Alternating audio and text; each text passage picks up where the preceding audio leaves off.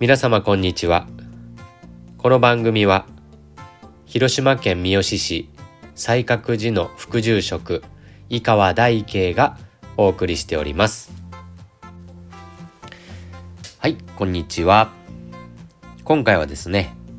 念仏は親の呼び声この返事という言葉について味わっていきたいと思います。私母の生まれがですね、島根県の湯の津というところです。温泉に津って書いて、湯の津って読みます。漁港でもあり、温泉街でもあるんですね。とっても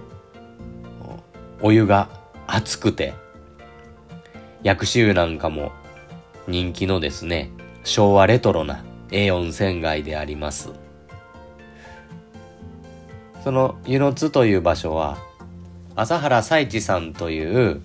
大変お念仏を喜ばれたおじいちゃんがあの出られたところです。湯の津の温泉街にもですね朝原彩一さんの銅像があったりとか至る所にぼんぼりというか提灯がありましてね明かりが。そのぼんぼりに朝原彩一さんが読まれたお念仏のご褒儀を喜ばれた歌がその提灯に書いてあります。それを書いたのがそのうちの母の妹。私から言うとおばがその湯の津温泉の朝原彩一さんの歌をですね書いてますのでぜひご縁整う方は湯の津温泉に行っていただきまして、えー、温泉に浸かりそして阿弥陀様のお慈悲にも使っていただければと思いますけれども。その最地さんが念仏は親の呼び声この返事というふうに歌われておられます。念仏南無阿弥陀仏というのはまあ、ナモまずナモですね。ナモっていうのはインドの言葉でこれ中国の方が奇妙というふうに訳して行かれます。奇妙っていうのは、木っていうのは木へ。まあ、帰るっていう感じですね。木への木。妙というのは命。命令の命です。この奇妙もいろいろな風に訳されるんですけれども、親鸞上人は、この奇妙を基準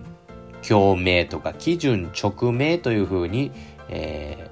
ー、受け取れられていかれます。気っていうのは従う、うん、帰依する。従う、うん、任せるっていうことね。帰依基準。そして命っていうのは共鳴とか直命命令とか仰せということです。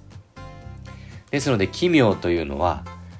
如来様の仏様の仰せに帰依する。従ってゆくというのが奇妙という意味だ。基準直命とか基準共鳴というふうに、えー、奇妙を訳されるんですが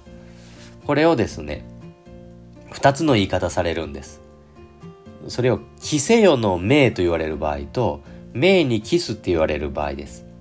命にキスって言われる場合がその如来様の命、命令、仰せに基準していく。従っていく心。それが奇妙だ。命にキス。そしてもう一つ言われるんですね。それは、キセヨの命ということです。命にキスではなくて、キセヨの命というふうにも言われるわけです。両方言われるわけですね。キセヨの命という場合は、任せよ私に消えせよ。従っておくれ。という如来様の命、命令、直命、仰せ。そういうふうにも言われるわけです。ですから奇妙には二つの心があって、一つには命にキス、如来様の仰せに従う我々の側から言った場合。そしてもう一つは、規制よの命、仏様が安心して任せよ。必ず救う阿弥陀がここにおるから、安心して任せておくれ着せよとおっしゃってくださる仰せというふうに、えー、2つの面からご説明してくださるんですね。ですから、南無阿弥陀仏というのは、阿弥陀に、阿弥陀様にお任せいたしますという私側の言い方と、阿弥陀に任せよという阿弥陀様側からの呼び声と、この二つが南無阿弥陀仏にこもっとるんだって教えてくださるのを、朝原彩一さんは、念仏は親の呼び声、この返事っていう風に味わっていかれたんですね。子供は親の名前を呼びます。お父ちゃんとか、お母ちゃんとか、パパとか、ママとか呼びますけれども、それ呼ぶまでにですね、えー、子供がママと呼ぶまでに、ママの方が子供に私がママよって言うて育ててきたんだと思うんですよ。こんにちは赤ちゃん。私がママよっていうようなもんでありましてね。ママよ、ママよ。私がママよ、あなたのママよと育ててきたから子供はママって言うようになるんでしょうね。私の場合は、トトと呼んで欲しかったのでずっとちっちゃい頃から子供に、トトだよ、トトよ、トトよ、トート、トート、トトとかってね、ずっと言っておりましたら、いつの間にやら、二人ともトトって呼んでくれるようになりました。まあ、子供がママとかパパとか、まあ、トトとか、そういう風に言ってくれるようになるってことは、それまでにママの方が、ママよママよと呼んでおった。そんな育てておった。そんなあ働き、子育ての中にあったから、ママって呼ぶようになった。親の呼び声に、ついに応えた姿が子供がママって呼ぶようになったっていうことでしょうね。ママと子供が呼ぶその背景にはママの方が何回もママよママよと育ててきた温かい働きがあったんじゃろうなと思いますね皆さんはどうですかね？どういうふうに呼ばれますかね？お母さんって呼ばれる方もいらっしゃれば。お母ちゃんおふくろ親父、父ちゃん、いろんな呼び方をされるかもしれませんが、お母さんと呼んでおる。お母さんと言っておるのは私だけれども、そのお母さんと言っておるそのお母さんという言葉の中には、長い間お母さんの方がお母さんよと育ててくれておった心がこもっとるんじゃろうなと思いますね。それを朝原彩一さんは念仏は親の呼び声この返事私がお念仏何万打仏と申させていただくところに如来様の遥かなる呼び声お育てお心と出会わせていただくんですねあのうちの息子幼稚園に入った入学式の時の話なんですけれども、